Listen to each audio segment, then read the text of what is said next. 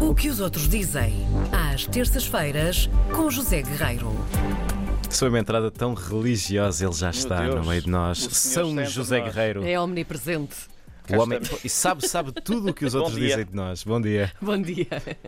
O que é que tens hoje para nós então? Ora bem, hoje hum, vamos falar sobre eh, uma vila do litoral português, alentejano, porque Portugal está a crescer e nesta pequena vila eh, do litoral a vida move-se devagar. É assim que começa Gosto tanto. um texto muito interessante numa revista que se chama Travel and Leisure. Perdão. Viagem e lazer, Sim. Uh, a vila é Porto Covo, do. Lembro-me sempre do, do Rui Veloso. É verdade. Porto Covo, a região é o Alentejo, e diz a repórter que assina esta reportagem, eh, quase toda a gente em Portugal tem um lugar preferido no Alentejo. Não sei se isto se passa convosco. Sim. Eh, Eu já estive no Alentejo, agora já só tenho do Algarve, eh, mas já estive no Alentejo, sim, e eh, O que é que aconteceu para deixares o de meu ter? lugar preferido no Alentejo é às portas de Évora, num, num sítio que se chama O Espinheiro. Aham, Não sei se conhecem. Não conheço. Sítio Não. muito bonito. Acho que já ouvi falar, mas não conheço. Pronto. Hum, toda a gente tem um Éden pessoal. Vocês provavelmente terão também os, os, os Eu vossos. estou a pensar e acho que não tenho um Eden, um Eden no Alentejo. Preciso de um Eden no Alentejo. Karina também não tem. São Teotónio. Ah, Santo Eutónio! tens. Oh, Santo Eutónio. Pronto, Todas sou as eu. praias adjacentes. Estou órfão. Sambujeira e afins. Estou Sim. órfão. A minha família é daí. Hum, para a repórter, que se chama Sarah Franklin, eh, este lugar é Porto Covo, portanto o Éden dela é Porto Covo, uma, esta vila no litoral alentejano, que fica a cerca de duas horas para sul, a duas horas de Lisboa para sul.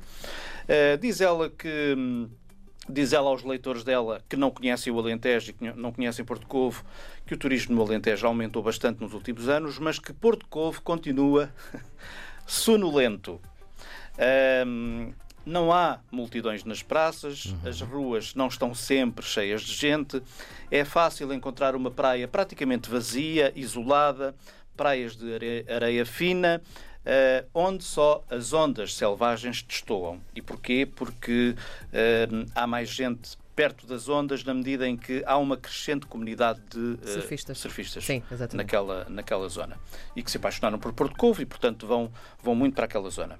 A Sarah Franklin conta que ela e o marido visitaram há muitos anos Porto Covo pela primeira vez, quando ela estava grávida de gêmeos, estava grávida de quatro meses de gêmeos, e adoraram, adoraram a lentidão da região, os longos passeios, os almoços, sobretudo os almoços preguiçosos e as sonecas na praia. Consigo identificar-me com essa parte.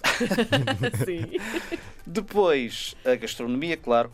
Ela diz que há alguns restaurantes interessantes em Porto Covo, a maioria são simples, eh, mas há sempre uma cesta de pão com o pão bem macio, com manteiga fresca, fresca, queijo de cabra local, paté de sardinha, azeitonas salgadas, presunto de pata negra, depois diz ela, o presunto marmorizado de porco preto, Porquê é que tu bom. estás a fazer isto? Eu almoçava já Que bom, isso que agora. bom. Fácil. uma tigela de marisco cozido, Porquê, meu? choco frito, polvo grelhado, etc, etc.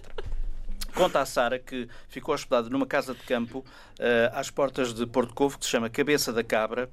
Eh, a Cabeça da Cabra é um projeto muito interessante, vocês certamente já ouviram falar e já estiveram eh, em antigas escolas primárias que foram reabilitadas ou que são. eh, são quase todos os restaurantes, né? dão belíssimos restaurantes ou dão hum, eh, turismo local, etc. Então foi o que aconteceu com esta casa da, da Cabeça da Cabra, uma antiga escola primária local que foi comprada por uma senhora que vivia em Lisboa e que fartou-se de Lisboa e deste, desta azáfama Rebuliço.